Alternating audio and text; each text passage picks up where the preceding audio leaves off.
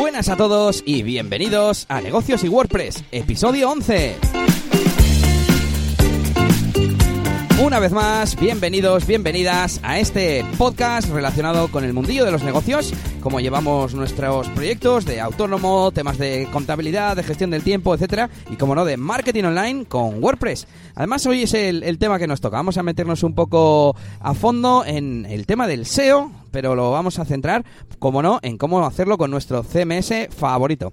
Este es el episodio 11 de Negocios y WordPress y hoy es, ¿qué fecha es hoy? Espera que me lo dice el ordenador, 12 de abril de 2018, bueno, 13 para ti porque esto lo subimos los viernes y lo grabamos los jueves. Y digo grabamos porque al otro lado, si el cable de red ha llegado al router caído de Yannick, tenemos a Yannick García. Muy buenas, ¿qué buenas tal? Buenas tardes, Elías. Nada, muy bien. Sí, aquí recién reconectado. Que se me, había, se me ha caído aquí todo el tinglado que tengo. Tengo un lío de cables, pero bueno, ya está. Has hecho, has hecho literal eso de se me ha caído internet. Sí, ¿no? sí, sí. Te he hecho la broma, pero es que todavía no, todavía ha sido y justo no, pero justo te había dicho eso. Que se me ha caído internet literal. Vale, vale, vale. Bueno, por cierto, eh, yo soy Elías Gómez, eh, tengo, bueno, una página web, eliasgomez.pro, donde ofrezco algunos negocios, algunos servicios eh, de WordPress. Y, pero sobre todo, como siempre recuerda Yannick, soy DJ, DJ de eventos, que es la faceta que le estoy dando a tope, porque además ya comienza la temporada. Y bueno, luego te cuento, luego te cuento cosas y preséntate tú también. Pues yo soy Yannick García y bueno, tengo mi proyecto la máquina de branding, que bueno, donde hago cositas también con WordPress, páginas web, ese tipo de cosas, pero también cosas de diseño, pues como logotipos y bueno, ese tipo de, trabajos, todo desde un punto de vista de branding, de, de hacer marca y de reforzar los valores de, de mis clientes. Y, y, bueno, pues, pues nada, aquí estamos en otro programa más. Eso es, eh, y ¿qué tal? ¿Qué tal esta, iba a decir semana, esta quincena? ¿Muchas novedades? Bueno, pues lo primero que, que hice, sobre todo para cumplir la promesa que, que, hicimos en el anterior programa, fue grabar, bueno, pues un vídeo explicando las novedades de ese editor visual que es Elementor, eh, bueno, de la versión 2.0, de la beta, de hecho, versión beta 2.0 de, de Elementor. Y nada, pues la verdad es que bastante bien, aunque tardé un poquito en grabarlo porque hice varias, varias pruebas, no sabía muy bien qué hacer porque había tantas cosas que contar y al final me quedó un vídeo, pues bueno, más o menos largo, de una hora, pero bueno, mmm, podría haberlo hecho mucho más largo, así que me he quedado más o menos contento y nada, ya está ahí en el canal. Así que bueno, pues para todos aquellos que estén interesados en este editor, pues nada, pueden ver ahí mi, mi review y bueno, más que una review, es casi un tutorial ahí haciendo de todo con el programa, o sea que... Sí, eh, bueno, eh, tienes que estar contento porque dura menos que los episodios de negocios dura, dura 56 minutos y nada, yo lo vi, a mí me gustó bastante porque mmm, puede servirle tanto a gente que no conozca mucho los editores visuales, gente que esté empezando con ellos pero no conozca Elementor, como a cualquiera que esté usando ya Elementor habitualmente y se quiera enterar de las novedades que a mí ya sabes que esto de las plantillas me ha, me ha encantado, me ha encantado. Uh -huh. Y bueno... No sé si quieres explicarlo o lo dejamos para otro día, para ese especial que tenemos por ahí pendiente. Sí, bueno, simplemente, bueno, pues eh, eh, al final el resumen es que Elementor 2.0 nos va a permitir diseñar cómo se ven las plantillas de cualquier tipo de contenido de WordPress, ya sean un custom post type, un listado, un archive de estos, eh, los, pro los, productos de WooCommerce, la cabecera o el footer, vamos, que no hace falta ni plantillas ya.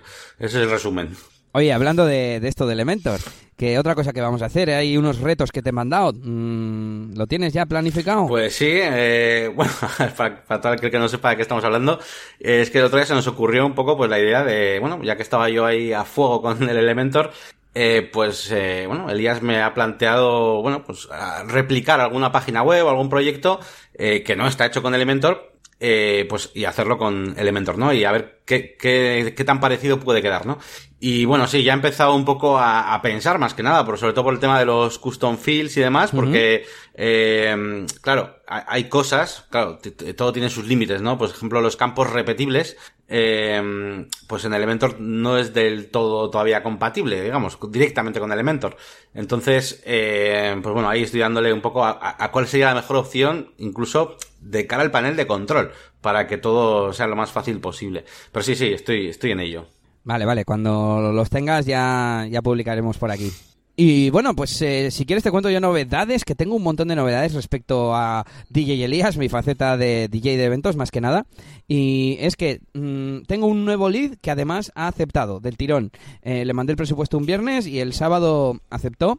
Eh, y se han actualizado bastantes eventos anteriores, eventos antiguos, y tres han sido aceptados y siete han sido rechazados que muchos de ellos son simplemente pues que no contestan, pues ya les habrán dado eh, habrán aceptado con otro DJ, pero bueno, yo en el momento que les digo, "Oye, lo tengo aquí pendiente", mm, si has o sea, llega un punto en el que ya no tengo ni más información que darle, ya le he dado el presupuesto y entonces solo me queda confirmar que mm, que han contratado con otra persona. Y hay gente que ni a eso me contesta. Hay otros que sí, para lo cual aprovecho a, a preguntarles razones. Y hay gente pues que, que, ha contratado finalmente a un DJ cercano o el restaurante eh, les ha encasquetado, vamos a decir, el DJ del restaurante, porque es una práctica que, a ver, una cosa es que te recomienden eh, DJs con los que, yo qué sé, el restaurante tiene confianza o tiene comprobado que trabajan de forma correcta.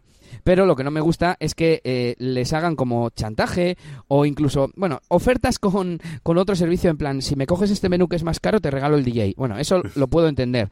Que, que, aún así eh, si te vas a casar, mi consejo es que elijas al DJ por su profesionalidad independientemente del, menú. ¿eh? Eso, como, como, todo en la vida, ¿no? Pero bueno, a ver, que si te reúnes con el DJ y te convence eh, su experiencia, su profesionalidad, eh, la forma de hacer las cosas, perfecto, pues así te ahorras un, dinero y coges ese, ese, otro menú que te había gustado. Y nada, bueno, dejando este tema polémico de lado, que ya está la web abierta. Yo también cumplo mi, mis promesas y esto, Yannick, no lo he hecho antes y se merece un aplauso.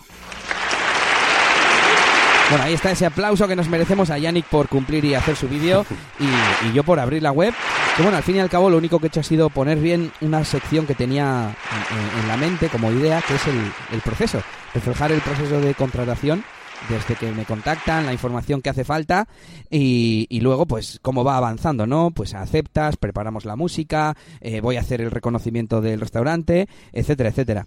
Así que bueno, ya podéis visitar djelias.es y casaros, casaros mucho. Tengo más cosas para contar, pero igual vamos alternando un poquito. Venga, va, pues te cuento yo más cositas. A ver, eh, respecto, bueno, pues a la máquina de branding, yo otra cosa que he hecho ha sido poner, activar en mi página web una zona de descargas eh, gratis mm, tras una suscripción, ¿de acuerdo? En la página web. Al final, bueno, pues en todos mis vídeos utilizo pues muchos recursos y tal, plugins sobre todo. Y, y nada, pues eh, he dicho, bueno, pues eh, para el que lo quiera utilizar o lo que sea, pues mira, pues que se lo descargue desde, desde mi página web. Ya tenía antes una zona de descargas donde había puesto algún PDF y alguna cosilla que había utilizado. Pero bueno, eh, lo que he hecho ha sido eh, activar la suscripción gratuita a la página web y una vez que te has suscrito pues ya puedes acceder a la zona de descargas y, y nada, y ahí pues eh, sobre todo he puesto eso, pues los todos los plugins que utilizo que son premium, la mayoría, pues hay cosas muy importantes como el Advanced Custom Fields Pro, por ejemplo, o el Elementor, el Anywhere Elementor Pro, la última versión, eh, todo este tipo de cosas, o, o, incluso plugins que alguna vez hemos comentado por aquí, de WooCommerce también que, que he utilizado. Pues bueno, yo los voy poniendo ahí. Es una, de momento tengo una especie de, de pack se llama así, ¿no? Como pack la máquina de branding y, y, es un zip con todos esos plugins. Un día igual los pongo sueltos, pero claro, cada semana va aumentando, va aumentando, va aumentando y al final estoy haciendo ahí un super pack que igual a alguien pues le interesa solamente dos o tres, ¿sabes? No los diez o doce que he metido. Así que bueno. Ya, sí, claro. Voy a registrarme porque no tengo cuenta, lo vi el otro día en el vídeo de, de, Elementor y, y, así he hecho un vistazo y cacharreo yo también y, y investigo a ver qué, qué, pones en esa zona de descargas. Está muy bien eso de poner parte de acceso al contenido gratuito, eh, o sea, quiero decir, aunque sea gratuita el acceso, pero por lo menos que se tengan que registrar, porque así, pues bueno, les obligas a tener un poco, les, les tienes vigilados, ¿no? A, los usuarios, eh, por ejemplo, mm, sobre todo sería interesante tener el, correo para luego poder mandar newsletters. Claro, sí, sí, al final es un poquito, un poquito eso, tener ahí, pues bueno, una pequeña comunidad, que es lo que yo, yo quiero hacer también. Eh, y bueno, pues incluso, ya te diría que en estas primeras fases en las que estoy, pues que estoy arrancando con esto de YouTube y demás, lo que quiero es tener una comunidad también que me nutra de, de, eh, cosas para poder hacer nuevos contenidos. Pues mismamente, eh, pues eso, pues para preguntarles, a ver si, pues yo qué sé, si utilizan las cosas, que me, pregunten a mí, que me pongan retos como lo que me has puesto tú, bueno, pues al final tener un poco esa comunidad controlada y, y bueno, pues hacer un poquito más grande el canal y ese tipo de cosas. Y luego ya, pues evidentemente los, los posibles clientes que puedan venir, eh, pues ya será quizás algo más tarde, cuando quizás eh, ya no una zona de descarga, sino algo igual un poco más profundo, como pueden ser cursos o cosas así, pues ya eso sí que iría igual con, bueno, pues una zona premium de, de pago, ¿no? Pero bueno, de momento yo lo que quiero hacer es eh, darme a conocer y, bueno, pues pongo esos recursos a disposición de todo el mundo, pues para que, bueno, pues para que al final, para que sigan mis vídeos y, y además pues lo puedan practicar, ¿no? Bueno, pues te cuento yo más cosas, si te parece.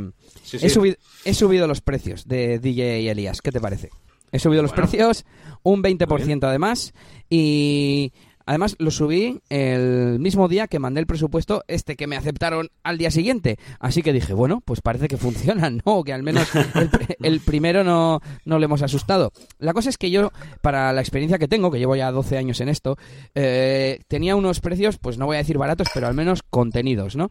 Y creo que la propuesta de valor que, que hago con el videoreportaje que regalo, regalo a sesión también, eh, en todos mis packs incluyo bas- bastantes cosas como mm, como el tema de la iluminación, máquina de humo, hago animación, que es algo que mm, solo hacen las empresas más conocidas y demás. Eh, el resto de empresas mm, más, eh, no sé cómo decir, que tienen menos nombre o, o ya no digamos DJs sueltos, DJs independientes, no suelen hacer animación. Así que bueno, creo que tengo ahí margen para subir un poco las tarifas y parece que funcionan.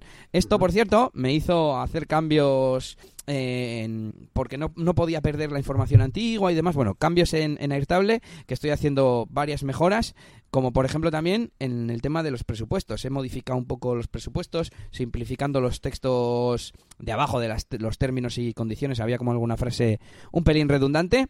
Y, y nada, me falta que me entreguen el diseño profesional que he encargado.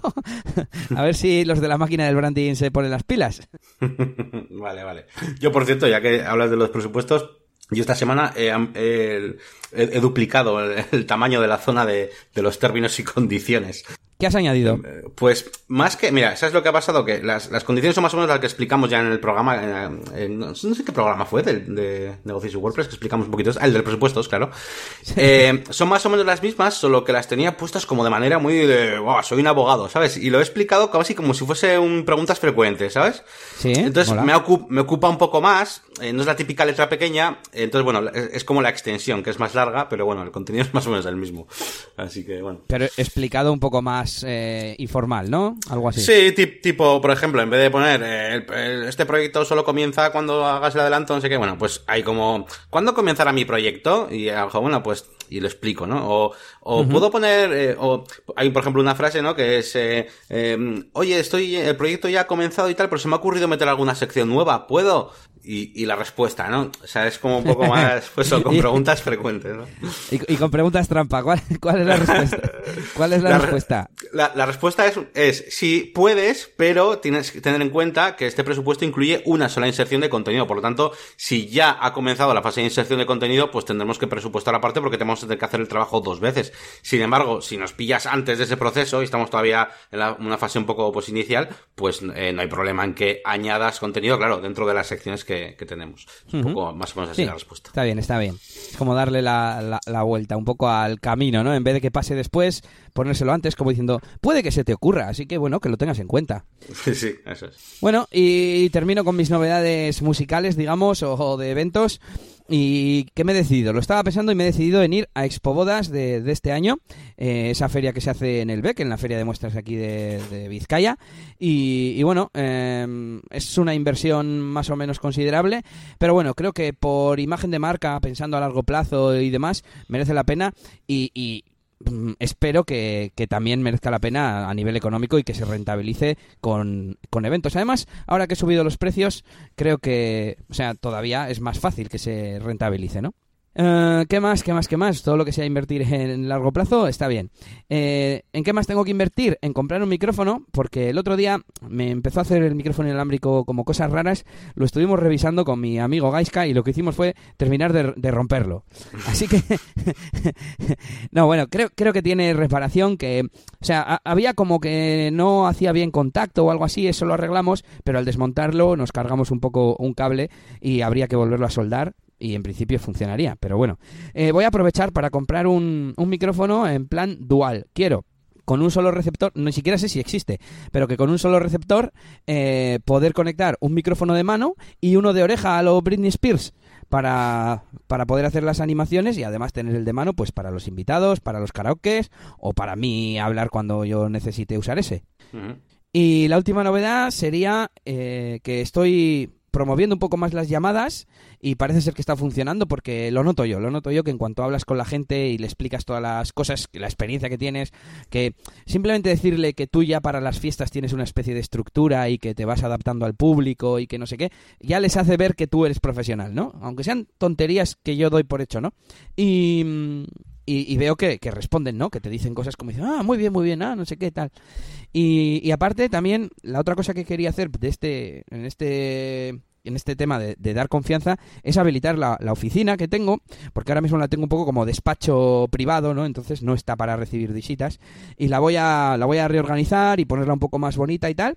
Y también, pues estamos en ello. Lo único que hay muchas cosas aquí, así que poco a poco. Eso para te la prometo para dentro de tres o cuatro programas. vale, vale. y ya está. Esas son mis novedades. Bueno, pues bueno, pues bien, pues muchas joder, muchos, muchas cosas buenas de hacia el futuro. Joder, eso que has dicho de Spobodas, la verdad que hay un montón de clientes, es que es imposible que no, no, no vayas, ¿no? O sea, por mucho que sea, ya te digo, una inversión, yo creo que no vas a encontrar en ningún sitio tantos clientes potenciales juntos, así que tienes que intentarlo, por lo menos, a ver qué tal sale. A ver qué tal, a ver qué tal, lo contaré por aquí, pero bueno, en octubre. Bien, bien. Pues nada, te acabo de contar un poquito yo también mis novedades. Eh, pues a ver, esta semana, eh, bueno, cosas así de ocio que he hecho la más importante ha sido ver la película esta nueva de Spielberg, que soy muy, soy muy fan, que está de Ready Player One, me ha gustado mucho, de hecho he ido a verla dos veces al cine, yo creo que es la, la única película que he ido voluntariamente dos veces al cine, digo voluntariamente, voluntariamente porque alguna vez lo típico de que he ido con algún familiar, luego mi sobrina quería verla también y al final he ido dos veces, ¿no? Pero esta vez he querido yo ir a verla dos veces eh, y además con, el mismo amigo.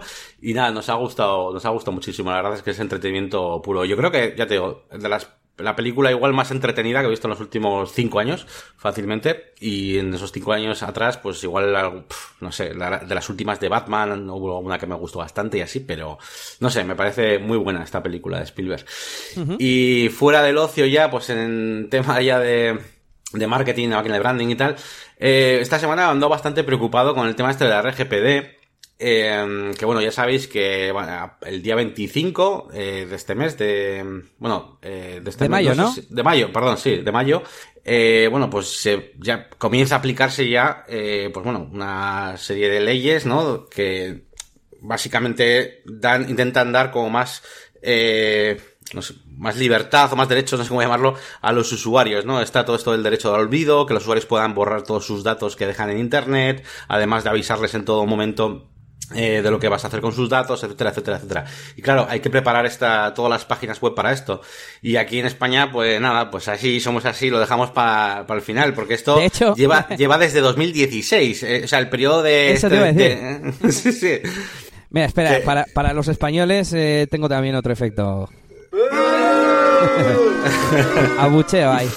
Y bueno, a ver, a nivel técnico, pues tampoco lo veo tan, tan, tan complicado. Ya me he hecho un poquito la idea de todo lo que hay que hacer. Eh, sobre todo el tema más complicado era el del derecho al olvido. Es decir, que la peña va, va a tener que poder borrar toda la información en Internet. Es decir, si tienes un blog, tienes que poder dejar al usuario que borre esos posts, ¿vale? O sea, es decir, ¿Y, prácticamente... ¿y los comentarios? Por eh, ejemplo. sí, sí, sí, perdón. Eh, me refería sobre todo a los comentarios, eso es.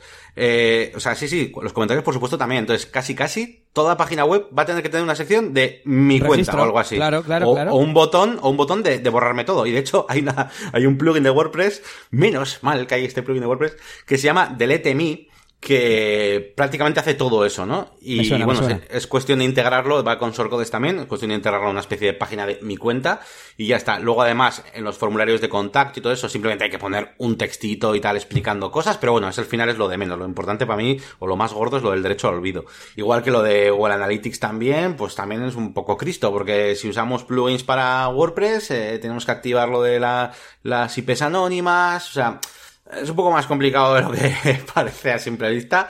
Y, y, y, sobre todo el tema que más me preocupa, porque al final, bueno, esto más o menos me lo ocurro aquí, la máquina de branding está, pero para todos los clientes que tengo también en la agencia de marketing, pues claro, es un poquito cómo gestionamos esto, qué hacemos, Les, los que tenemos mantenimiento, se lo vamos a ofrecer directamente, es un servicio aparte, porque también tenemos un especialista en LOPD y demás, eh, eh, y un poquito la gestión de, de, todo esto, a ver cómo lo ofrecemos de manera, casi la, la forma comercial de gestionar esto, pues también me está dando un poquito de preocupación. Así que bueno, es una cosa que tengo ahí rondando y a ver si en el siguiente programa os explico qué hemos decidido, porque esta semana tenemos una reunión para decidir esto y, y bueno, pues a ver, a ver qué se decide.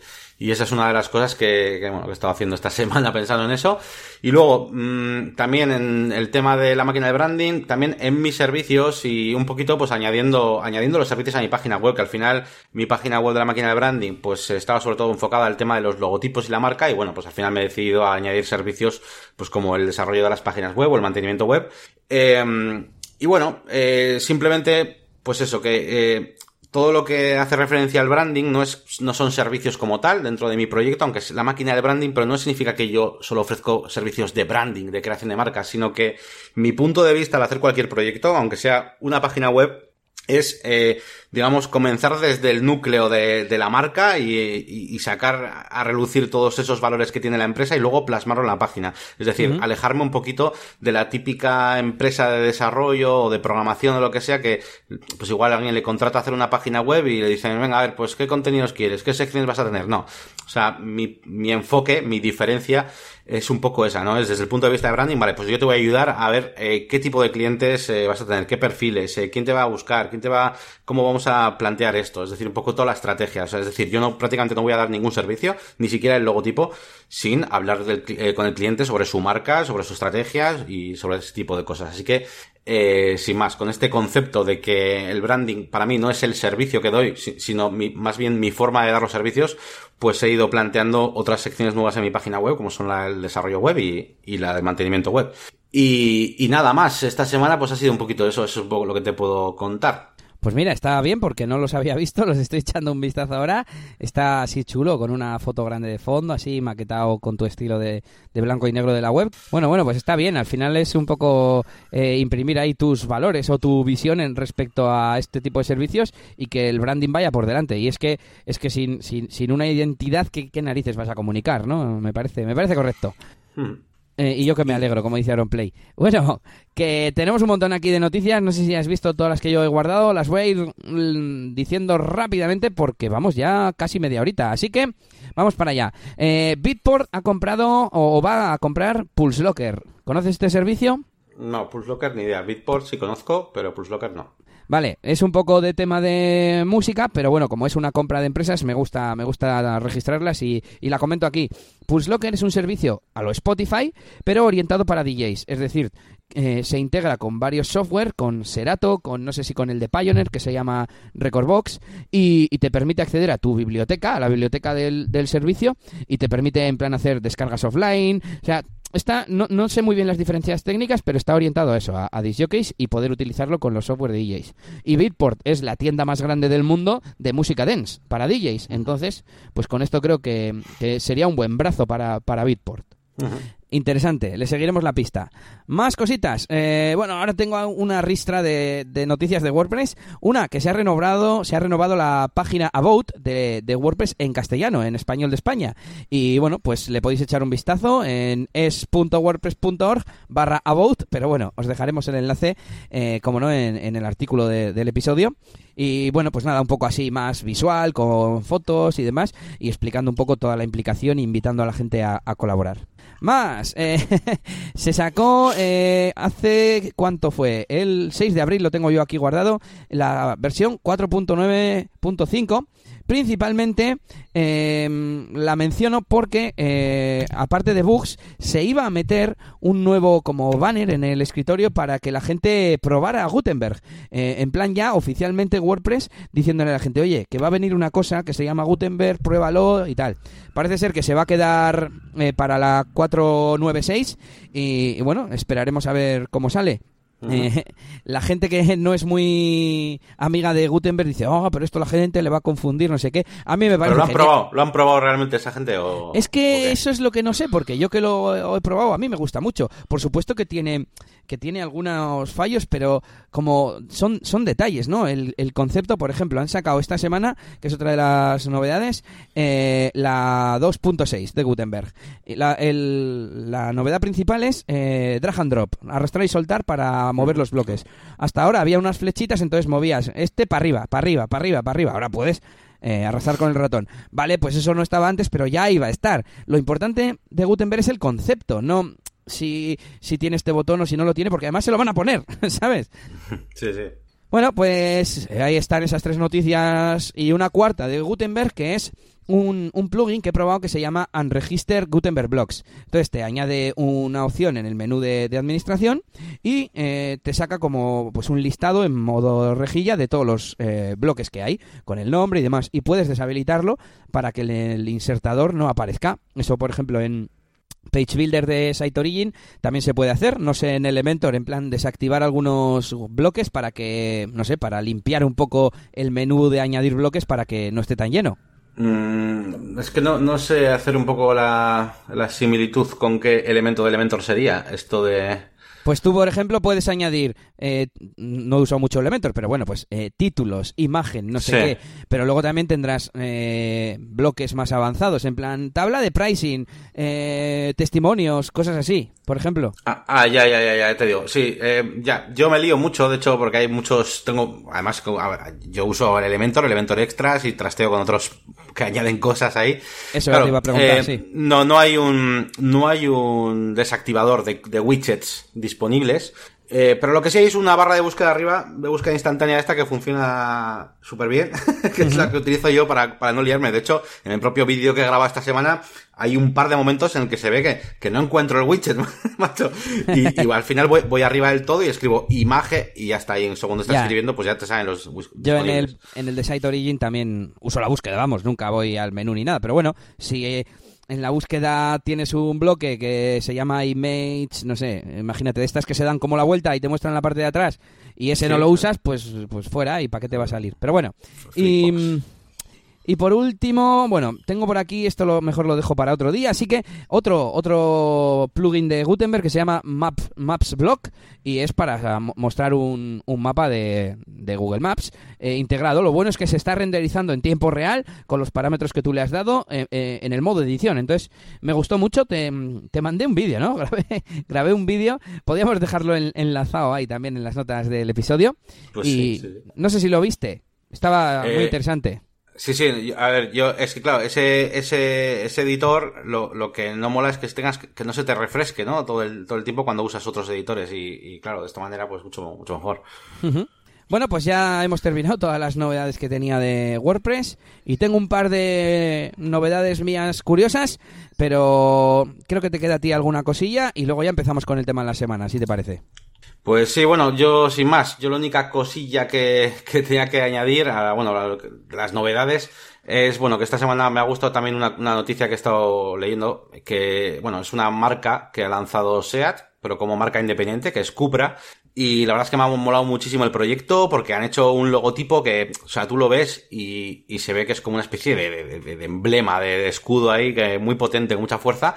Y, y encima lo han, lo han fabricado como en un material concreto y por eso le han puesto ese color tipo cobre y tal. Bueno, está súper chulo y han hecho una especie de reportaje y nada. Y en cuanto, pues eso, en cuanto a marcas, en cuanto a branding, pues han hecho una cosa muy chula. Así que bueno, la dejaré por ahí en la, en los enlaces para que lo, para que lo veáis y más a mí que me gustan pues todas estas cosas de, de la imagen de marca y tal, pues me ha molado, me ha molado mucho. Vale, vale, vale. Pues nada, un par de curiosidades que tengo yo. Bueno, una que estoy con Zapier a saco. No sé si en el último programa te dije que ya me he pasado al plan de pago para, sobre todo lo uso en el tema de DJ Elías y ya por el número de zaps que tenía necesitaba mm, pagar, ¿no? Y a lo tonto, pues últimamente cualquier cosa se me ocurre para que podría automatizar. Y de momento he hecho dos que te quiero contar. Una es que ya eh, te conté que hice un plugin que me permite fusionar borradores en una nueva entrada. Y si, si nuestros oyentes no, no lo sabían, pues que se escuchen los capítulos anteriores. Y claro, me daba pena porque yo hasta ahora lo que hacía era, hasta entonces, vamos, lo que hacía era publicar, aunque fuese un triste enlace, le ponía una imagen, le ponía una descripción y automáticamente al publicarlo en, en el blog se me publicaba en Twitter. En el momento que dejo de guardar esos enlaces y publicarlos independientemente y juntarlos en una única entrada, ya no comparto en Twitter todos esos enlaces. Así que lo que he hecho ha sido una automatización en Zapier que me tuitea los borradores. O sea, Zapier tiene una aplicación que es WordPress y uno de los triggers, de los disparadores, es el nuevo post. Así, nuevo post. Pero luego tú puedes elegir en qué estado está y uno de ellos es borrador. Es decir, en cuanto detecta un borrador, lo añado en buffer a Twitter y en buffer a Facebook. Y automáticamente se me publica a las mejores horas, pero eso no se me llega a publicar en WordPress hasta que en el domingo hago la, el resumen semanal. Qué cosas, muy ¿eh? Bien, muy bien. Sí, sí, curioso. Y la otra auto- automatización que he hecho ha sido eh, para un canal que tengo de YouTube de la temática de música y demás, he automatizado porque hago vídeos que tienen una canción y una imagen, nada más, ¿no? Entonces, antes lo que hacíamos era con un servicio eh, que se llama Auphonic, que, que te, te permite eso, automatizar eso y subirlo a YouTube. Pero tienes que poner tú el nombre de la canción, tienes que añadir eh, eh, la imagen y el audio y luego lo que hace, eh, el problema que tiene es que tienes un límite mensual. Y en eso no quería pagar porque no, no me da dinero ni nada, es un poco tema afición musical, ¿no? Y lo que he hecho ha sido crear una automatización que eh, con la que yo ahora lo que hago es exportar directamente desde iMovie el vídeo, que el vídeo es nada, es juntar el vídeo y el audio. Lo saco a una carpeta de Google Drive y me lo detecta el Zap de Zapier, detecta el vídeo y me lo sube a YouTube. Y después mueve el archivo a otra carpeta. Bueno, de momento le he hecho que lo mueva, luego haré que lo borre. Y me lo sube automáticamente. Tardo menos que antes. Y encima no tengo límites de tiempo. Mola, mola mucho, tío. Joder, que de cosas haces con el Zapier. Oye, una, una duda, ya que, ya que estamos con el Zapier, eh, ¿se puede conectar Zapier a alguna cosa de estas de, de comandos de voz, como el de Google o el de Amazon? Como el cacharro que tienes tú, este de Google. Sí, se puede, vamos, se puede con If This Then That, así que esto que es más avanzado me imagino que sí. Ya voy a probar a ver si puedo hacer alguna automatización diferente. No sé si te conté que me he comprado dos enchufes wifi y ahora enciendo la caldera desde fuera, eh, enciendo la luz de la sala con la voz, bueno, una locura. Sí, sí, sí, sí, contaste, sí, sí, por eso te decía. Sí, sí. Bueno, pues no sé, creo que hemos terminado con las novedades. Ah, no, bueno, una muy importante, que mañana o mañana pasado, nunca sé si hablar eh, como que es jueves o como que es viernes. El sábado eh, tenemos las jornadas de podcasting de, de Euskadi, Euskalpod, a las que ya comentamos que estoy invitado. Y nada, esta semana he preparado mi presentación, el guion, eh, me, me, manda, me pidieron incluso las cuñas que van a sonar en directo y nada, ya está, ya está todo listo. Así que si sois de por aquí cerca, o aunque no lo seáis, acercaros a Urnieta, al lado de Donosti, San Sebastián, y, y, venís ahí a las jornadas, que son totalmente gratuitas y principalmente van a ser podcast en directo. Así que bueno, ahí queda la invitación y ya te contaré qué tal. Muy bien, tío, pues sí, una experiencia. Además me dijiste que ibas a hacer un poco algo más o menos para todos los públicos, ¿no? O sea, vas a hablar un poco de... Sí, no de... sé si te dije que van a ser los siete consejos que le da Elon Musk a sus amigos y familia. ¿Qué te parece? Sí, sí, muy bien. A su, a su abuela me dijiste. Ah, a su abuela, a su abuela, es verdad, es verdad, era su abuela. Eh, nada, en sí. realidad es un poco una tontería. Eh, mira, voy a hacer un poco de spoiler. Pues eh, consejos tontos como, por ejemplo, por un lado de gadgets, eh, la, por ejemplo, la Mi Band, la Xiaomi Mi Band, que cuesta 20, 25 euros, y gracias a eso puedes ver lo que duermes, lo que andas, las pulsaciones, etcétera. Me parece un gadget muy asequible y muy práctico. Temas de software, por ejemplo voy a hablar de Google Fotos, que ya sabes que me encanta. Y por último, temas de, de digamos, filosofía geek, ¿no? Por ejemplo voy a hablar de hacer copias de seguridad y cómo tenerlo automatizado un poco, pero bueno, en plan muy sencillo todo, ¿eh? Y bueno, yo creo que va a estar bien. Muy bien, muy bien. Pues nada, eh, tendremos que pasar a la siguiente sección. Eh, tendremos, tendremos. O, o, lo dejamos para otro programa. no sé cuánto pues llevamos, ya más de media hora, pero pues, bueno, no pasa nada. No pasa nada. Además, ahora viene la sección de recomendaciones de webs, de programas, de plugins, todo ese tipo de cosas que, bueno, pues a ver, ¿qué, qué nos traes, Elías? A ver. Pues eh, te traigo ya Alzheimer, porque no me acordaba ya de, las, de los programas y de las aplicaciones. Eh, venga, pues yo la primera creo que no la he recomendado todavía, aunque ahora lo dudo, eh, que es MindMap 2, que es para hacer mapas mentales. Eh, se conecta con Google Drive y te guarda el mapa en Google Drive. Y, y, nada, es gratuita, es online y yo la uso, vamos, todos los días. Mismamente, sí. lo que, todo lo que te he contado antes de DJ Elías, me lo había apuntado así en, en un mapa mental rápido porque haces muy rápido la jerarquía, es muy visual y nada, ahí queda la recomendación. Pues yo, la primera de las recomendaciones que traigo hoy, bueno, que las dos son de WooCommerce. Eh, bueno, es, un plugin que se llama Tablet Rate Shipping for WooCommerce. Que bueno, eh, todo esto también a raíz de, he estado trabajando, ya os dije en el anterior programa, que estoy trabajando últimamente también con PrestaShop, con algún cliente que tiene PrestaShop. Y la verdad es que toda la gestión de, de los transportes, de los envíos con el peso, con el volumen y todo ese tipo de cosas está muy bien integrada en PrestaShop, a diferencia de WooCommerce, que no viene del todo preparado, la verdad. Eh, así que bueno, eh, me he estado, me he dado cuenta, digamos, de esta carencia que viene de por defecto de, WooCommerce. Y bueno, os recomiendo este plugin para intentar, bueno, pues eso, eh, contemplar todas las opciones posibles a la hora de, de mm, establecer las tarifas eh, por peso y por volumen. Entonces, bueno, pues sin más, esta es la, el plugin que, supongo que es el, el, más importante y el que todo el mundo conocerá, nada que habéis hecho alguna tienda online con ese tipo de tarifas pues conoceréis este. Y bueno, si no lo conocéis, pues esta es la, esta es la opción que hace que se parezca un poco más a lo que ya viene en PrestaShop. Pues muy bien, sí, sí, yo me acuerdo cuando usábamos PrestaShop que todos esos temas venían bastante avanzados en comparación con WooCommerce, pero bueno.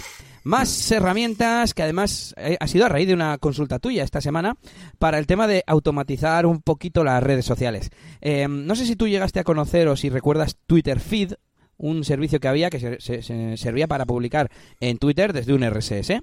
Bueno, pues aquel servicio murió y parece ser que no, hay otros servicios para hacerlo de forma gratuita, porque en HotSuite o en Buffer, que son los típicos servicios de redes sociales, se puede hacer pero pagando.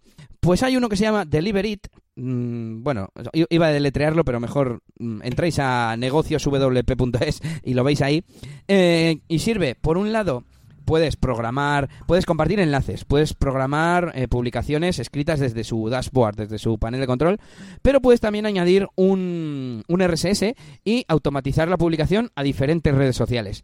Lo bueno además es que es súper, súper, súper configurable. Puedes elegir, por ejemplo, que las categorías del blog se conviertan en hashtags, que las ponga antes, que las ponga detrás. Y nada, bastante, bastante chula la aplicación, el servicio web. Me gusta, me gusta mucho y no sé si tú lo has probado ya o si lo vas a probar. Sí, no, lo voy, no lo he probado ya, lo voy a probar. Eh, además, eh, pues es, justo es lo que me recomendaste el otro día que te pregunté a ver cómo automatizar un poco todo para que no sea tan complicado eh, para y, y, para eso pues para, para automatizar todo y que pueda tener algo decente en cada red social porque eh, claro yo no puedo poner todas las automatizaciones iguales del mismo sitio porque en un sitio quiero hashtags en otro sitio que igual quiero poner otra cosa diferente etcétera. Entonces eh, pues para Twitter por ejemplo pues esto está muy guay. Sí sí lo voy a probar lo voy a vamos configurar ya. Y nos queda la última tuya también de WooCommerce Sí, eh, bueno, la última es una es un plugin también para WooCommerce que, que bueno, es WooCommerce eh, Point of Sale, POS, que es como normalmente se suele llamar a un, al TPV, ¿no? A un terminal, a un punto de venta, ¿no? Estos que se llaman, eh, que básicamente lo que hace es convertir el panel de WooCommerce en un TPV, ¿vale? Ya sabéis que cuando estamos, yo qué sé, en una tienda, pues hay el típico software de, la tienda, pues para cuando te hacen los pedidos y demás, y pues el, para imprimirle el ticket, para, bueno, pues todo ese tipo de cosas. Y muchas veces, eh, normalmente cuando encuentro yo un cliente, pues no, lo normal es que, que te pidan conectar tu tienda con su software, ¿no? Pero cuando tienes la suerte de encontrar un cliente que va a empezar de cero, muchas veces yo lo que aconsejo es, bueno, ¿y por qué no utilizas tu propia web de, de, de TPV, no? Y ahí es donde entra este, este, módulo, este módulo eh, que te convierte, ya te digo, el panel de WordPress en nada, en un TPV. Y está súper bien. Tengo un par de clientes que lo usan eh, uno lo tengo ya un poco olvidado porque nada, pidió el proyecto y luego ya no sé qué ha hecho con él, pero bueno, no, sé, no tengo noticias, así que supongo que le va bien. Y luego tengo otro cliente que, bueno, pues más cercano por así decir, porque le llevo mantenimiento y, y nada, y le va, le va súper bien. Eh, y nada, pues eh, llegas a la tienda y tal y lo gestiona todo desde un ordenador ahí con, con el TPV y, y, demás, y además lo puede, puedes conectar varias tiendas, está súper bien, está súper bien. Evidentemente no vale para aquellos que tengan ya un sistema súper montado y lo quieran conectar con una tienda online, pero si empiezas de cero y quieres tener un, un algo, ¿no? Para poder eh, trabajar con los clientes físicos ahí en persona, pues este plugin está muy bien. WooCommerce Point of Sale. Sí, sí, muy bien, todo integrado. Bueno, pues eh, terminamos y, y, nada, hoy no tenemos tema central, hoy solo tenemos feedback, que fue Ferran eh, pidiendo un programa de SEO, pues nada, vamos a hacérselo, ¿no? Y, y así, así podemos decir que hemos tenido feedback. Eso es, claro, claro. Bueno, pues eh, vamos con el tema de la semana. Hoy SEO con WordPress y bueno, qué cositas tenemos que hacer, qué cosas tenemos que tener en cuenta y bueno, un poquito también mencionaremos principios básicos básicos de SEO, pero principalmente centrados en, en eso, en cómo se afecta eh, con WordPress, eh, qué plugins utilizar, etcétera. Bueno, pues vamos a contestar a Fernán aquellas preguntas que nos dejó un poco para abrir el melón, el debate, eh, pero antes vamos a aclarar para los que no lo sepan qué es el esto del SEO, Yannick. bueno, lo primero, pues es muy fácil porque son siglas y es Search Engine Optimization, optimización para motores de búsqueda, es decir, lo de salir primero en Google, ¿vale? Distintas técnicas, estrategias que podemos hacer para que nuestras páginas web eh, salgan antes que la competencia eh, ante una búsqueda en los resultados de búsqueda de Google. Bueno, de Google y de cualquier buscador. Pero bueno, normalmente lo que hagamos para Google funcionará también en el resto de buscadores. Mm, ¿Quieres contar cómo funciona lo de las palabras y el escaneo y demás o lo explico yo? Bueno, eh, te hago un resumen si quieres y luego tú añades todo lo que no haya dicho yo, yo la verdad es que no soy precisamente muy experto de, de SEO, además como en la, en la agencia de marketing de trabajo pues ya hay una especialista en SEO, entonces yo no me suelo meter demasiado con, con ello, no es como otros, otros aspectos pues que me toca hacerlos a, mí también, ¿no? Va, excusas, este excusas, excusas. Bueno, Estoy, estoy, a ver, yo, a mí cuando, claro, yo, en cuanto al SEO, pues sé lo que, oye, oye, oye, Hoy es el, hoy es programa cuñado. Vamos a decir que nosotros desde hace muchos años tenemos los conceptos de SEO y entendemos los eh, artículos que se hacen, etcétera, pero no somos expertos, ¿no? Entonces ahí va ese eh, disclaimer cuñado. A ver, yo lo que iba a decir es que confío en que, bueno, pues eh, las, los algoritmos de que se utilizan para, para que Google, pues elija, por así decirlo, una página y la vayas, la ponga por encima de otra, al final, con el tiempo, cada vez sean más parecidos a, a una especie de, a una persona, ¿no? A un, o sea, que sea una inteligencia artificial, por así decirlo, que que haga las cosas con sentido común y con coherencia y que al final, ¿quién, quién, quién, quién va a poner la primer, la primer, el primer resultado? Pues alguna página que tenga un contenido tan interesante que la gente se quede mucho tiempo viéndolo y que la gente interactúe y que la gente lo comparta y que al final el SEO, además de todos los trucos que vamos a hablar hoy, pues no sea más que hacer el contenido perfecto para el usuario que ha tenido una intención de búsqueda concreta y tú le das ese contenido. Entonces, bueno, eh, evidentemente hay que conocer muy bien cómo funciona Google porque tampoco es tan, tan, tan inteligente de momento, pues para usar esos truquitos. Me ha gustado lo de inteligencia artificial con sentido común, así como un oxímoron, ¿no? Que se llama en, el tema este lingüístico. Bueno, eh, más que nada yo lo que quería decir que nos ha pasado mil veces clientes que te vienen y se creen que haces una especie de conjuro o de magia y, y no entienden muy bien qué es el SEO. Vamos a ver, el SEO no es más que Google escanea todas las páginas web del mundo, eh, mira qué contenido hay a nivel, a nivel de texto principalmente y dice, anda, vale. Y más o menos eh, interpreta que en un, artículo concreto están hablando de zapatos de hombre para invierno, por ejemplo. Entonces, eh, se crea el famoso índice de, Google. Entonces, cuando un, un, señor va a buscar zapatos de invierno para hombre, Google consulta su índice y dice, anda, estas 300.827 páginas eh, hablan de esto y lo ordenan en función de diferentes factores, de que el contenido estaba, esté bien hecho, como comentaba Yannick, y de muchos otros factores como la velocidad de carga, si está eh, optimizado para móviles y muchos otros mucho más avanzados que, bueno, que ahora no vamos a, entrar en materia. Pero bueno, eso es el, SEO, ¿no? Eh, como tú decías, hacer un buen contenido y el resto de cosas yo lo llamo simplemente hacer las cosas bien, ¿no? Cuando te preocupes de que, de que a ver ¿qué, otro ejemplo puedo poner, porque ya he dicho eh, lo del móvil, yo qué sé, la estructura de contenidos, la longitud, que sea navegable, no sé, al final hay un montón de cosas que, mismamente, una cosa que vamos a hablar luego, los errores 404, eso afecta al SEO también. Preocúpate de que los enlaces que tienes en tu web no le lleve a la gente a un punto muerto, porque no tiene ningún sentido, ¿no? Pues eso Google también, también lo valora. Y si te parece, con esta introducción más o menos cuñadil, nos vamos a, las preguntas que nos hacía Fernán, eh, que por cierto le podéis escuchar en WordPress Diario, cada día un podcast de 5 o 10 minutos hablando con temas de, WordPress y también de marketing online y demás. Y bueno, nos decía, ¿qué servicios se ofrecéis? ¿Dentro de los proyectos web o también para clientes cuyas webs habéis desarrollado? Así que danos tu versión, Yannick. Pues a ver, yo eh, tengo, bueno, cuando viene un cliente y, bueno, aunque no me no pida SEO, bueno, te voy a poner diferentes situaciones, porque claro, son tantas las situaciones diferentes que te puede venir un cliente.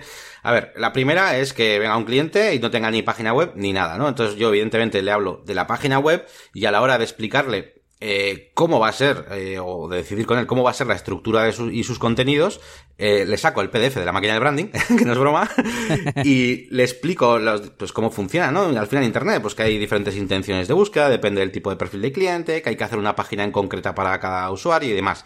Y claro, le explico que esto también lo van a hacer otras empresas de su competencia. A partir de ahí, eh, ya le planifico lo que es la, una consultoría, una, una auditoría, para decidir qué, qué estructura, qué contenidos, eh, etcétera, va a llevar su página web. Y es una cosa que para mí tiene que ir unida a, a, ese desarrollo inicial cuando vas a hacer la página. Hombre, luego si el hombre no quiere o lo que sea y lo tiene y no quiere o simplemente quiere una página web pues con unos contenidos que él tiene preparados o lo que sea, pues bueno, pues vale, pues se puede hacer. Pero en principio, para mí el SEO, la parte más importante es, definir esa, esa estrategia, esas palabras clave, esas, bueno, pues todo ese tipo de cosas. Entonces, cliente nuevo, yo lo vendo conjunto. Que el cliente tiene una página web ya y que, mm, y que quiere eh, posicionarla mejor, pues, pues, pues, por supuesto también. Eh, tengo muchos clientes que, que están en ese caso.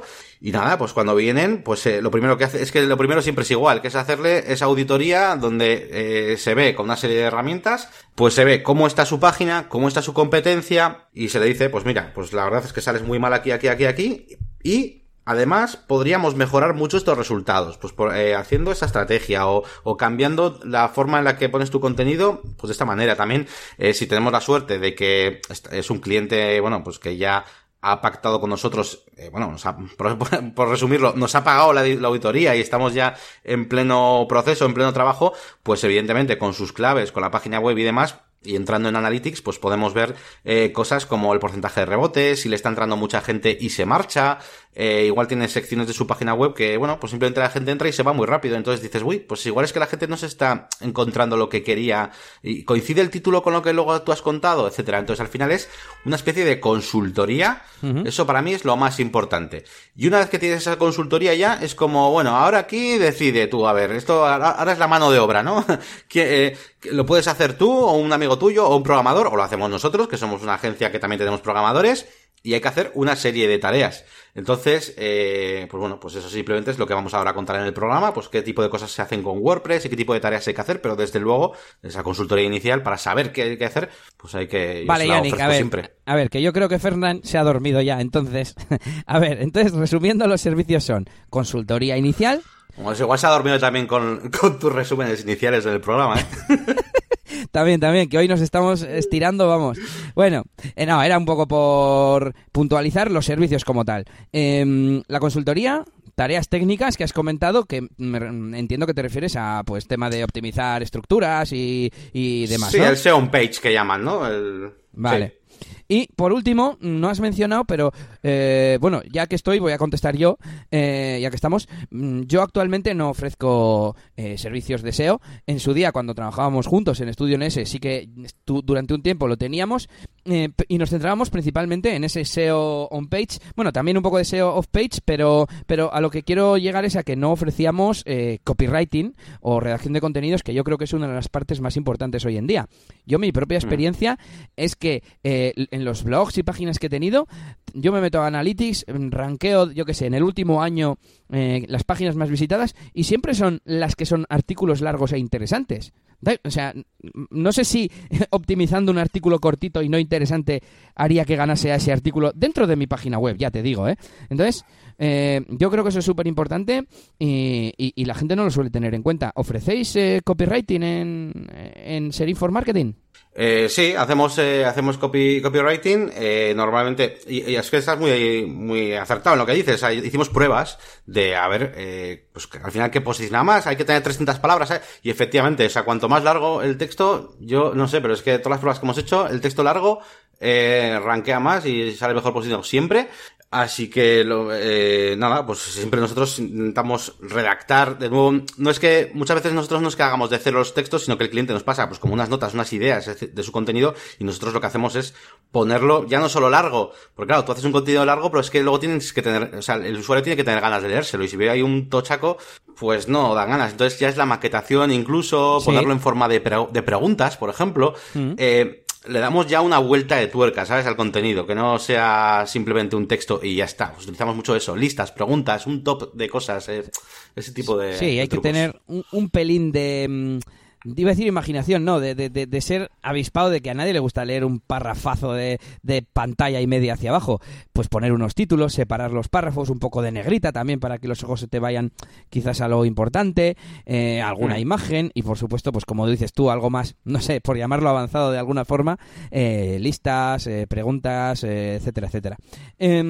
Voy a pasar a la siguiente pregunta, que la voy a unir con la tercera, que no hay más, y luego ya nos metemos en harina más técnica, que es, cuando un cliente os pide aquello de que quiere salir primero por determinada búsqueda, ¿cómo gestionáis esa consulta? ¿Qué servicios le ofrecéis como solución a su consulta? Y luego dice, SEO on page, SEO off page, SEM, ¿saben los, ¿saben los clientes realmente de qué va todo este mundo? Bueno, un poco ya lo hemos contestado, ¿no? Con esa explicación básica, eh, en principio cualquiera debería entender que eh, lo has mencionado tú, que la, que la competencia también está haciendo lo mismo y que eh, al final Google lo que hace es elegir la mejor eh, página. Entonces, lo que, mm. lo que le puedes ofrecer es ser mejor, o sea, mm, ser mejor página, porque encima la antigüedad también cuenta alguien que lleva tres años más que tú con la página web, en principio, a un contenido más o menos igual de valioso, va a salir antes, por, por lógica, ¿no? Entonces, eh, no sé, ¿cómo contestarías tú a, a, cómo gestionas la consulta? Bueno, más bien a qué servicios le ofreces y si saben de qué va todo este mundillo, porque incluso nos ha mencionado SEM, eh, Fernand, Search Engine mm. Marketing. Sí, sí. Eh, a ver, yo la, eh, saber no lo saben, o sea, normalmente, bueno, a ver, depende también con qué trabajes, ¿no? Pero yo, por los clientes con los que estoy habitualmente acostumbrado, no saben, no saben qué es el SEM, ni el SEO, ni nada de esto. Y quieren salir primero en Google. Claro, de hecho, dicen, quiero salir primero en Google. Y muchas veces cuando les dices, vale, pero ¿con qué búsqueda? ¿Cómo que con qué búsqueda? ¿Sabes? Yo, claro. Y tienes que explicarle, ¿no? Todo el concepto de que depende para qué búsquedas, pues puedes salir primero o no. ¿Sabes? Que tiene que, vamos, que hay una relación entre lo que busca la gente y el resultado. Y nada, según primero se lo explico, eh, cómo funciona, lo que he dicho ya antes en mi parrafada.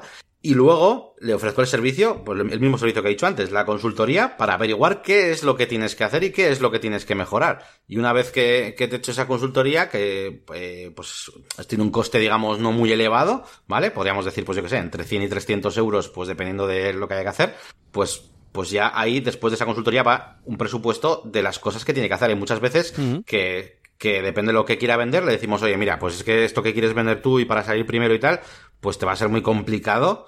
Eh, a no ser que hagas un contenido súper interesante, que te hagas vídeos, que, que suban mucho el tiempo de retención de los usuarios y demás. Así que si quieres, si lo quieres rápido, podemos hacer una estrategia SEM, ¿no? Y hacer publicidad de, de pago, ¿no? De Google. Eh, y si lo quieres en el tiempo y demás, pues mira, lo que vamos a hacer va a ser una estrategia de contenidos muy buena. Vamos a empezar a redactar todos los contenidos de nuevo con, una serie de normas que te vamos a poner. Depende si lo quiere hacer o lo que hacemos o lo hacemos nosotros. Incluso decirle, y vamos a abrir un canal de YouTube, vamos a hacer vídeos. Claro, no todo el mundo está dispuesto a todo eso, ¿no? Entonces, depende cómo le veas ahí las muecas de la cara, pues ya sabes, ya sabes si el tío pues va a querer invertir para una campañita de unos meses en, en Google AdWords o Sí, eh, tiene un equipo interno que se puede permitir ir redactando contenidos o incluso nos quiere contratar a nosotros para ir redactando contenidos y hacer un SEO del bueno, ¿no? Yo iba, iba a aprovechar a, hacer una diferencia entre el SEO y el SEM, entre eh, mejorar tus resultados en Google de forma natural, es decir, tú lo que haces es trabajo en tu web eh, para que mejore la posición. Y luego el SEM son los anuncios, los anuncios de Google. Parece lo mismo, pero porque los dos salen en Google, pero no tiene nada que ver. Eh, entonces, eh, de esa forma, la diferencia es que eh, tú hoy metes, me lo invento, mil euros al mes en una campaña en AdWords, en el servicio de publicidad de Google, y claro, eso te empieza a dar resultados. El problema es que al mes que viene, si no metes más dinero, deja de llegarte gente. Entonces, es muy efectivo desde el principio, pero cuesta mucho dinero, bueno, dependiendo de lo que quieras invertir, pero vamos, desde el principio cuesta dinero. Sin embargo, el SEO, desde el principio no te da resultados, pero mm, por contra, iba a decir, es más barato o al menos incluso te lo puedes hacer tú, ¿no? Si hablamos de, del SEO de contenido. Y si quieres, mira, ya mm, resumimos un poco eh, esos tres pasos, ¿no? El paso de auditoría para un poco investigar cómo está el mercado, palabras clave, etcétera, etcétera. El paso de SEO técnico, SEO on page. Y por último, el paso de, de contenido. Eso sería un poco las tres fases principales. No sé si estás de acuerdo. Sí, totalmente de acuerdo. Solo iba a hacer un pequeño apunte, que es que cuando no hay mucho presupuesto eh, pero se quiere hacer también campañas y demás de, pues para conseguir algunos leads o lo que sea, eh, con Facebook Ads, por ejemplo, a día de hoy es bastante, muchísimo más barato que, que, digamos, que Google AdWords y es un punto intermedio quizás, ¿eh? Podría ser también una opción barata de, de, conseguir rápidamente algunos anuncios. Claro, dentro de Facebook no es lo mismo ya lo que estamos hablando. Ya son, son otras siglas diferentes. Son, cambia, claro, claro, ya no... cambia una letra. Es Social Media Marketing en vez de, es. en vez de SEM, SMM. Bueno, y si te parece con esto pasamos un poco a los consejos básicos o cómo se hace, ¿no? ¿Qué paso estamos aquí para pa mojarnos un poco?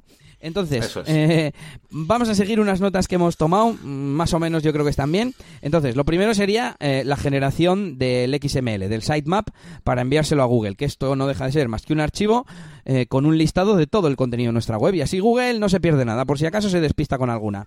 Y nada, esto es automático, todos los plugins de SEO lo tienen y tienes que ir al Search Console, al apartado de Webmasters de Google y decirle, pues la ruta es esta, que normalmente es tu dominio barra sitemap.xml. Y ya está. Y a partir de ahí, cada vez que, mm, que el XML se actualiza, Google lo rastrea si has publicado hoy una noticia nueva, por ejemplo. Sí, sí, correcto. Siguiente paso, Yannick. ¿O quieres que siga Pues, yo? bueno, lo siguiente, a ver, yo, eh, no, no, eh, continúo, no tengo, no tengo problema. Lo siguiente que tenemos que hacer es desindexar eh, todo el contenido, es decir, que, que Google sepa qué contenidos eh, no, nos sirven o no son valiosos, más que nada porque eh, hay una cosa que no sé si hemos llegado a comentar, que es que hay, hay un tiempo, ¿cómo se llama esto, Elías? Hay un tiempo en el que... lo que time o tar- algo así. Eso es, eso es. Es lo que, lo que tarda Google, o el tiempo que, no, perdón, el tiempo que, que te dedica Google a rastrear tu página, ¿no? Entonces hay un tiempo determinado. Imagínate que son, bueno, igual son milisegundos, pero bueno, imagínate que son 5 segundos. Entonces, si tienes 5 segundos para decirle a Google qué cosas quiere indexar y qué cosas son importantes, no podemos hacerle perder el tiempo con eh, el aviso legal, por ejemplo, ¿vale? Entonces, eh, una cosa muy importante es desindexar el contenido que, que no queremos, ¿no? Y, aquí vienen, eh, términos como no follow y no index, ¿no? Dos, eh, dos propiedades eh, que a veces se confunden un poco. A ver si puedes explicarnos un poquito, Elías, la forma de, o sea, qué diferencias hay entre cada cosa y, y cómo se desindexa contenido. A ver. Bueno, pues como ya sabemos, y si no lo sabemos, lo explicamos ahora, eh, Google, al menos al principio, si tú no le das ese XML y por ejemplo a ti te enlaza alguien a la página principal, Google empieza a seguir el resto de enlaces que hay en esa página y así sucesivamente. Entonces, los enlaces tienen una propiedad que le podemos poner que es no follow. Es muy habitual eh, aplicarlo en los comentarios de, de WordPress, porque si alguien deja un comentario y pone su página web, pues no queremos mandarle allí a Google para darle tráfico a esa persona. Incluso el famoso, igual que tenemos el crawl time o crawl rate, o como se llama el tiempo este del que hablabas, también está el link juice, que se supone que si tú le, le pasas, le- eh, no pones el no follow, le estás pasando ese jugo de, de SEO, estás como dándole autoridad a esa página. Y bueno, en principio eh, no sabemos quién nos va a comentar, pues no le ponemos follow, le ponemos no follow. Y luego no index es para que cuando llega el robot de Google a esa página, eh, diga, anda, aquí me han dicho que no lo indexe, que no lo registre en mi índice. Y de esa forma le decimos que esa página no esté en, en Google. No sé si yo creo que lo he explicado bien. Sí, sí. Mira, yo por ejemplo tengo un- una página pública de DJ Elías que es para enviar las valoraciones con un formulario. Pues por ejemplo ese no- ni lo tengo indexado, pero es que ni siquiera me sirve de nada, o sea, no lo tengo añadido al XML, quería decir, pero tampoco me sirve de nada que lo tenga Google indexado. Entonces, Ya. esa es otra razón, ya no solamente por el tiempo. ¿De qué te sirve a ti que, te- que aparezca tu, tu, tu aviso legal en Google? Para es, que te lo copie eso. alguien y, y no lo modifique, pero para nada más. No, no tiene sentido. Y bueno, nos vamos con el siguiente tema que sería vincularlo con Google Analytics, súper importante. Con esto ya nos iríamos un poco más que a SEO eh, como tal, de, eh, eh, vincularlo con Google Analytics no mejora el SEO, pero nos permite luego establecer estrategias y demás, como tú decías antes, eh, para saber qué, dónde viene la gente, de, o sea, a dónde viene, de qué fuentes, si es de redes sociales, de Google, etcétera, etcétera. Eh. Se puede hacer con plugin o se puede hacer a mano. Yo en algunas de las webs que tengo lo tengo simplemente puesto a mano en un plugin o en el code snippets o en algún sitio así, porque bueno, no necesito tampoco muchas funcionalidades de eventos ni nada. Y por supuesto. Mientras no esté en el, mientras no esté en el teme, Eso es. para que no nos fastidie el tema, nunca mejor dicho, cuando lo cambiemos, pues, o, o, cuando, bueno, por otros muchos motivos que ya sabéis, pues, pues, pues bien, en plugin o en Code Snippets, yo creo que también es lo mejor. Y plugins, pues hay unos cuantos. Eh, tenemos el de Monster Insights, que, que, antes era de quién? De Yoast, ¿no? Y se lo compraron, o algo así. Bueno, no recuerdo, hay unos cuantos en, en, el repositorio y cualquiera de los que tienen buena valoración os va a servir. Normalmente lo que te piden es eh, el identificador de cuenta o de usuario, uh -huh. no sé cómo se llama, pero bueno, eh, lo pegas, autorizas y ya está. Y bueno, te dejo seguir a ti, Yannick. Sí, eh, bueno, sí, iba a decir que yo, por ejemplo, a todos mis clientes, por defecto les pongo, les pongo el Analytics, eh, bueno, les suelo pedir, ¿no? Oye, si tenéis Analytics, pues está muy bien, tal, os lo puedo unir, pues ya que estoy con el panel de control y estoy haciendo la web, pues oye, si tenéis cuenta de Google, pues aprovecho y se lo pongo. Ya no como servicio de SEO, sin más es una cosa como, como tengo ya automatizado y la lista de plugins que suelo poner y sí, tal, oye, es que es un, oye, es un oye que voy a poner el, sí, eso es. Entonces, oye, que voy a poner el, yo utilizo el Ultimate GA, este Ultimate Google Analytics, uh -huh. Eh, y, y, eso, y te pide el, UA, ¿no? No sé qué será en inglés, sí. supongo que será User Authenticator o algo así. Eh, y nada, pues lo ponemos ahí y nada, vinculado y luego ya, ya si quieres SEO, pues ya haremos otras cosas, o, pero bueno, yo de momento lo tienes vinculado. Y que además está muy bien luego para cosas incluso hasta para protegerte tú, porque yo qué sé, en un momento dado te pueden decir es que vendo, es que no vendo, es que bueno, ahí, bueno, está bien tener, está bien tener ese, esos datos. Vale, pues eh, nos queda por aquí por comentar eh, el tema de los datos estructurados de esquema.org. Esto vendría a ser, mm, a ver, la mejor forma de explicarlo es, eh, ¿habéis buscado alguna vez una receta o cualquier cosa en Google y, y debajo de, de, uno de los resultados aparecen las estrellas, el autor, cosas de estas, pues es una forma de, de, que tu web, como lo que hemos explicado de Facebook más o menos, pero para Google, de que tus artículos tengan una estructura de datos. Mm, yo alguna vez lo he hecho, que se puede hacer desde el Search Console, se puede hacer. Eh, o sea, puedes marcar eh, los datos estructurados utilizando la especificación de esquema.org, que por cierto estoy aquí metido y no tenía muy claro lo que, lo que era. He abierto también la de Open Graph, que es un protocolo. He dicho una especificación, bueno, más o menos. Y esto no tengo claro. Pone aquí que es un colaborativo de comunidad con la misión de crear y estandarizar y no sé qué, ¿no? Pero bueno, al final lo que haces es, pues un poco lo que decíamos. Vamos a suponer que tenemos una web de reviews de películas y tenemos fichas de películas. Pues tú le puedes marcar que, la, que, es una película, que tiene una calificación, que tiene, no se me ocurre, un, una fecha de estreno. No sé si existe, ¿eh? me lo estoy inventando un poco, pero es un poco para que entendáis el concepto. Y de esa forma, cuando buscas en Google, eh, pues posicionas mejor también, porque estoy seguro de que es un factor que, que, cuenta a la hora de posicionar el tema de los datos estructurados. Y, por otro lado, puedes hacerlo como de forma manual, entre comillas, desde el Search Console, que decía que tú no pones las etiquetas en tu código, pero le dices a Google, oye, mira, que sepas que todos los, todas las URLs que son barra, película, barra, eh, son una película. Y esta es el póster. Y le, le, te deja como seleccionar, con el, como con el selector de, de Chrome. Y, uh -huh. y, bueno, vas como haciendo un marcado de esa plantilla, como siempre es la misma, porque deberíamos tener eso hecho con una plantilla. Eh, pues es muy fácil identificar cada dato. Y bueno, mm, lo he liado un poco, no, pero más o menos eso es el tema. Sí, sí, no, esto es muy interesante, ¿eh? parece que no, pero es que ver eh, los resultados con, con estos eh, datos debajo es súper atractivo de cara al usuario y además que te, te coge un trozaco ahí de los resultados de Google súper grande y destacas mogollón, ¿no? Así que ya solo por eso es súper súper interesante. Mira, he puesto The Matrix y pone que tiene eh, salen las estrellas y pone al lado valoración 8,7 de 10 un millón no sé cuántos votos y debajo action y el resumen de que sería como el snippet de, normal de Google y de Wikipedia nos saca aunque no sé si son si es esquema realmente pero bueno pone produced by production companies written by y budget presupuesto Así que bueno, pues uh -huh. ese tipo de cosas es lo que conseguimos con esto. Y un, bueno, iba a comentar una cosilla que no tenemos planeado hablar hoy porque es como para otro tema completo, pero sí que voy a comentar que, bueno, esto que estamos, está comentando Elías acerca de los datos estructurados es algo parecido a lo que hay que hacer cuando metemos eh, productos en Google Shopping, eh, que bueno, eh, Google Shopping también es muy importante tenerlo en cuenta si tenemos una tienda online y podemos posicionar ahí cositas que es bastante caro también, ¿eh? Te digo, ¿eh? No es, es más caro que, que, lo típico de AdWords, vamos. Y bueno, que sepáis que también podéis posicionar ahí dentro, que no vamos a dedicar este programa a esa parte, pero bueno, que Google Shopping sería también otra cosa que me acuerdo ahora, de hecho, que bueno, que es importante comentar.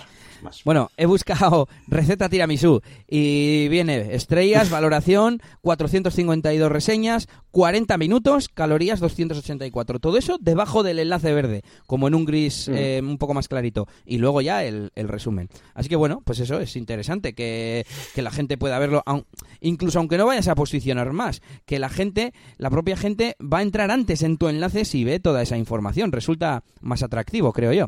Sí, sí. Y no sé si quieres hablar tú de un tema que yo últimamente lo tengo muy en cuenta, que son las redirecciones 301 y los errores 404, que están ahí, son primos hermanos. A ver, dale, dale, dale tú. Bueno, eh, los errores 404 es cuando entras en una web y te pone no se encuentra la dirección que has buscado, o usa el menú, o usa el buscador, o lo que sea. Y es que la URL que le hemos dado al navegador, pues quizás desde un enlace o hemos escrito algo mal, pues ya no funciona. Entonces, sobre todo cuando es una URL que ha sido correcta en el pasado, lo que tenemos que hacer es poner una redirección 301. 404 y 301 son estados de respuesta de HTTP no es más que eso. Entonces, los que empiezan por 4 son un tipo de error, los que empiezan por 3 eh, son las redirecciones, y 301 es una redirección permanente. 302 es redirección temporal. Por ejemplo, si, no sé, si estamos haciendo un mantenimiento, por ejemplo. Y bueno, vamos a poner unos ejemplos de los 301 que podríamos hacer. Por ejemplo, lo más obvio es si hacemos un cambio de dominio. Podemos establecer en el htaccess, por ejemplo, una redirección em, indicando que todo lo que sea... Eh, tiendapepito.com ahora va a estar en pepitoshop.es y el resto de la URL que se mantenga que se mantenga igual. De esa forma, además de no perder tráfico, no perdemos SEO, que es súper importante. También, por ejemplo, mm, si borramos un, un artículo, eh, vamos a suponer que tenemos dos artículos en, en nuestro blog o en nuestra web y los fusionamos en uno. Bueno, pues del que vamos a borrar, lo redirigimos al que, al que vamos a mantener. Al final, Google va a acabar borrando esa redirección, ese, el que hemos borrado, porque en nuestro XML actualizado ya no va a aparecer. Pero el tiempo que tarde y ya no digamos los enlaces externos que haya, sobre todo eso es lo importante, los enlaces externos, porque al final Google es más o menos listo para entenderse con nuestro WordPress, pero lo que ha hecho otras personas no lo podemos controlar, entonces gracias a eso tenemos el tema de los 301. Y, y luego, para errores 404, ahí también se pueden traquear tanto y de hecho hay plugins que te hacen las dos cosas, ¿no? Te traquean, imagínate que alguien te enlaza y sin querer cambia un carácter o le añade un carácter y ya no funciona. Bueno, pues tú puedes mm, detectar ese error y decir, anda, si este, bueno, primero puedes ver de dónde viene y, y, decírselo, que lo corrija, pero si no, puedes decir también que redireccione, en vez de que ponga zapatos invierno, eh, o sea, en vez de que ponga zapatos invierna, que ponga, que te lleve al artículo de zapatos invierno. Y bueno, pues, pues eso. Eh, yo estoy probando un par de, de, plugins que hay para esto y no me termino de decidir porque tienen distintas características. No sé si tú utilizas alguno. Pues ya te digo que habitualmente yo no estoy con ese tipo de cosas. Sí que he utilizado uno, ojo, tendría que buscar cuál es. Porque, bueno, he estado renovando un par de páginas web, ha sido el caso de la, de la migración, ¿no? bueno, de renovar una página web entera con otra estructura y demás. Entonces, claro, las palabras, imagínate que yo antes tenía una sección que se llamaba desarrollo de páginas web y ahora después de la auditoría, lo que sea, pues decidimos hacer una sección que se llama diferente y demás, pero no queremos tampoco quitar la otra porque tiene mucho tráfico y demás. Total, que hago, estoy utilizando también un plugin, pero no lo tengo aquí ahora a mano. Mm, si lo encuentro, lo pongo ahí en los enlaces cuando haga el post y ya te diré, pero ahora mismo pues no, no Vale, también estos plugins de 301 sirven para hacer lo típico de eh, la máquina del branding.com barra mm, descargas, pero que luego realmente vaya a una URL más larga y más compleja. Entonces, de esa forma, hmm. tú en, un podcast o en una descripción de YouTube puedes poner una URL pues un poco más sencillita. Y estoy buscando el tema de... Estoy en, en un listado que tengo yo de plugins y a ver si encuentro aquí en la R, redirección... Dame un segundo, redirección. Vale. Redirecciones, vale. Hay uno que se llama Redirection y no tengo aquí apuntado el otro, creo que se llamaba 404 eh, Redirected o algo así. No sé, es que a uno de los dos lo han renombrado. Y, nada, pues os dejaremos también enlaces en las notas del programa. Y por último, tenemos por aquí Yoast. Em, yo creo que lo que podemos hacer es eh, decir rápidamente mm, las características principales de, de Yoast. ¿Qué te parece? Muy bien. Por un lado, tenemos, eh, no sé si lo más importante, no, bueno, lo más importante sería, nos permite enviar el XML, nos permite gestionar los Open Graph que hemos eh, mencionado. Eh, tiene algo de redirecciones, pero no sé si es con el de pago o con algún módulo o algo así. Eh, nos permite eh, bloquear mm, lo que no queremos que se indexe, el tema de no index y demás. No follow, sí, sí, sí. Eh, ¿Qué más nos permite hacer? Bueno, súper importante, en el contenido eh, nos eh, da como consejos de qué podemos mejorar para tener una buena puntuación, el sistema este del semáforo. Sí, Eso es con la densidad de las palabras y todo. sí, sí. eso es, densidad de palabras, longitud de las frases, que haya imágenes, que haya títulos, que las imágenes tengan alt. Es curioso porque tú tienes un error y te pone, mete una imagen, la metes y dices, ah, ya está, y de repente te aparece otro que es, la imagen no tiene texto alternativo. y no sé, no sé si nos falta así algo de resumen. Bueno, el, el poder de editar el snippet, que está muy bien, el de Google, vamos, cuando Sí, tú, eso es. hay, hay- hay como una vista previa, ¿no? En esa misma caja, dentro de un post o de una, una página, hay como una vista previa de lo que vas a ir en Google y tú puedes editar el título y la descripción. Y, y bueno, y bueno, y por supuesto meterle una especie de palabras clave para que luego él sepa eh, si está mal o está bien tu contenido. Sí, Entonces, eso iba a bueno, decir, está- que, que no lo hemos dicho. De hecho, eso es lo principal. Tú le dices, quiero posicionar para zapatos invierno, entonces le tienes que poner la palabrita y es entonces cuando te dice si sale, si no sale, que no has puesto la palabra en el primer párrafo, no sé qué, y te va como, como guiando. Y también, como dice Yannick, Eso puedes es. editar eh, el slag, el title y el, el slag es la URL del artículo. Em, y y la, el, el título, el slag y el- la descripción. Y, y te hace una vista previa de cómo se va a ver en Google esa, ese resultado, digamos. Y nada, pues yo creo que hemos repasado más o menos todo. No sé si te queda algo por decir a ti, Yannick. Sí, bueno, yo igual quería hacer una especie de... Tengo aquí apuntados unos Vale. cuantos consejos muy rápidos. Claro. Eh, no los tengo muy organizados, pero bueno, son cosas que yo sí más o menos sí que suelo hacer, porque ya sabéis que a mí me toca más la parte de tanto del diseño como de la maquetación y de programar y tal. Entonces no son cosas de estrategia, pero sí que son, yo creo, cosas importantes. Eh, bueno, ya he recomendado, recomendado antes un poquito la, parte esta de análisis eh, y de auditoría con Screaming Frog, que bueno, que también con HRS podéis hacerlo, es otro programa, o sea, otra aplicación web que ya os recomendé en- en otro programa. Eh, pero bueno, luego a la hora de, de, de, pon- de ponernos en materia, yo diría que los consejos son, pues el primero de todos, que el nombre del post eh, intentéis que sea eh, máximo de cinco palabras, ¿vale? Bueno, del post y de la URL. Eh, yo por lo menos lo que he estado probando y si podéis hacer la prueba si queréis, si vais, si buscáis cualquier cosa tipo pues, diseño de logotipos, lo que sea, y os fijáis los primeros resultados, mm, ya os digo yo que no va a ser ninguno con que tenga un, más de cinco palabras, ¿vale? O sea, y, y bueno, parece ser que, que funciona bastante bien, así que ese es uno de los consejos. Jo, pues yo pongo unos Eh, títulos súper largos. Yo también, yo también lo hacía, yo también lo hacía. y, pero no, pero no, no hay que hacerlo para poder posicionar mejor. Eh, luego también, las keywords, esto es un poco evidente, pero bueno, las palabras clave que estén, o, eh, esto es más de psicología, eh, pero bueno, que estén al principio o en el centro del título, ¿vale? Para captar rápidamente la atención del usuario. También podéis hacer lo típico de poner top 5, no sé qué, o las 10 mejores, porque eso es como que el usuario lo, lo, lo lee así inconsciente y no, y, y- luego ya se va a fijar en la palabra clave. Pero bueno, la idea es que no, no pongáis al final, si queréis hacer lo de los zapatos de invierno que decía Arias, pues no hagas un título que ponga, eh, página web eh, con las mejores ofertas sobre zapatos de invierno. Pues no lo dejéis ahí al final porque, porque va, no va a tener ahí buen match con el usuario, ¿vale? Así que intentad ponerlo lo más, lo más antes que podáis. Luego, un consejo muy importante cada vez más que es eh, para poder posicionar bien. Bueno, esto es que esto va con el contenido en la siguiente fase igual, ¿no, Elías? ¿O quieres que vaya reasumiendo ya todo? ¿O no? Sigue, sigue, o sigue, sé si- sí.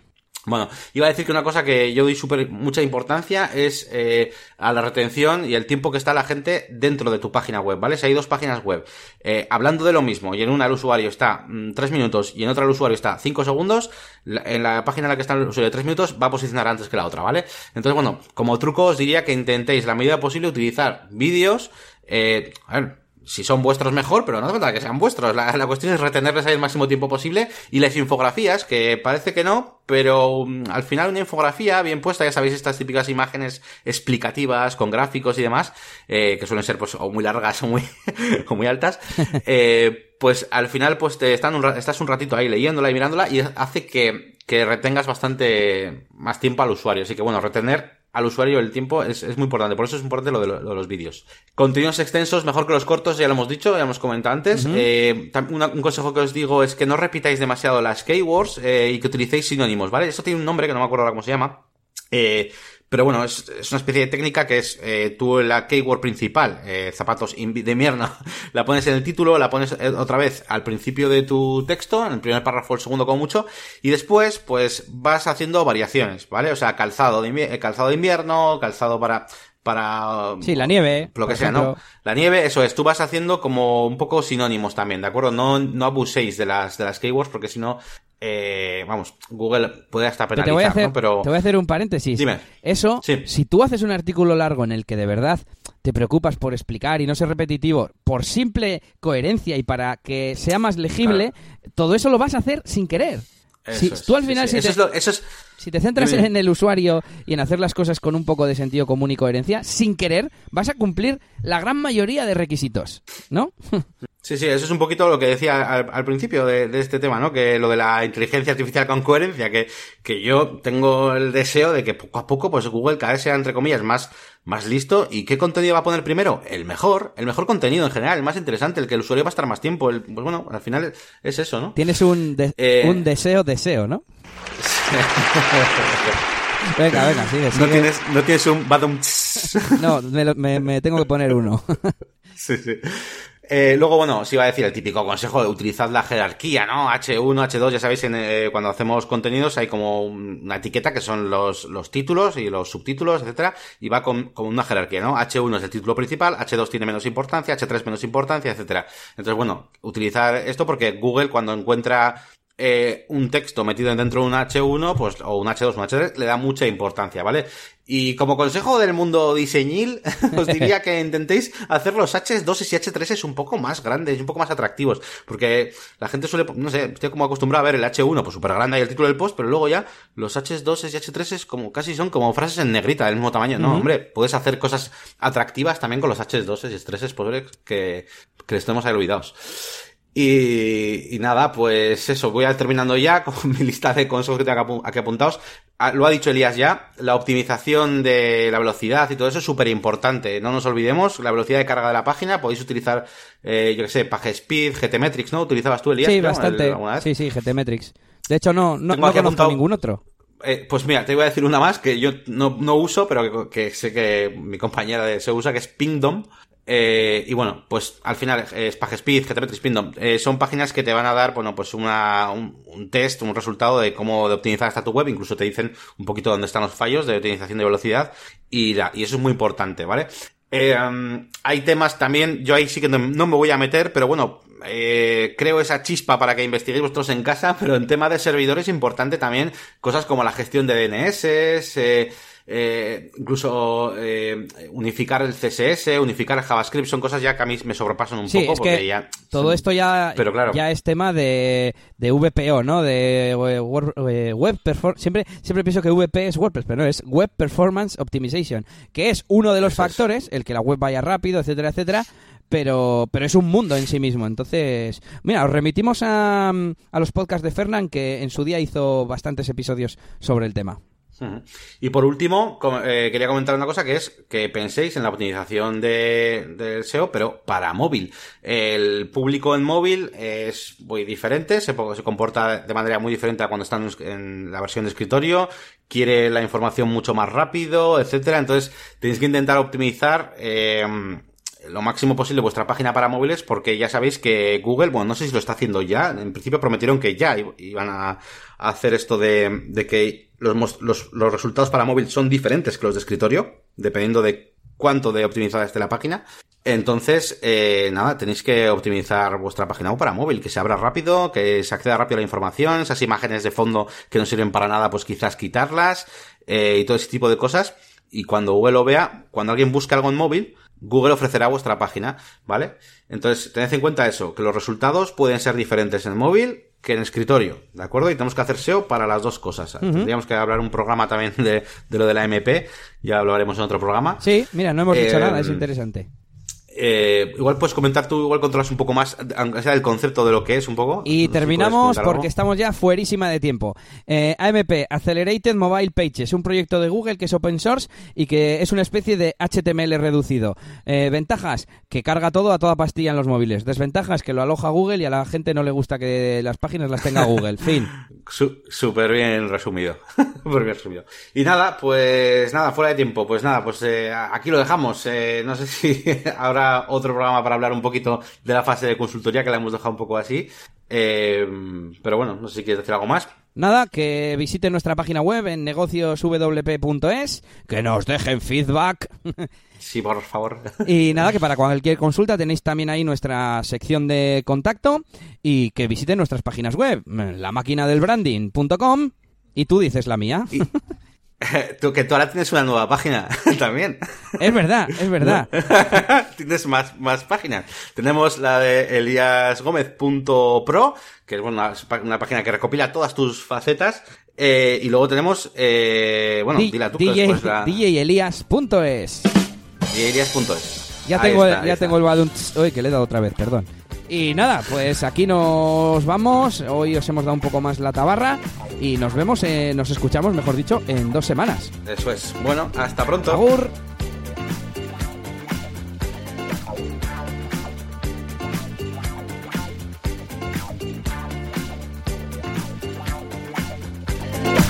Ahí se puede hacer, no sé, en Elementor. Vamos ahí, dale ahí, acelera, moto. Buena moto, sí, sí. Hostia, no habíamos parado nada, voy a parar, voy a apuntarlo aquí. Dale, moto.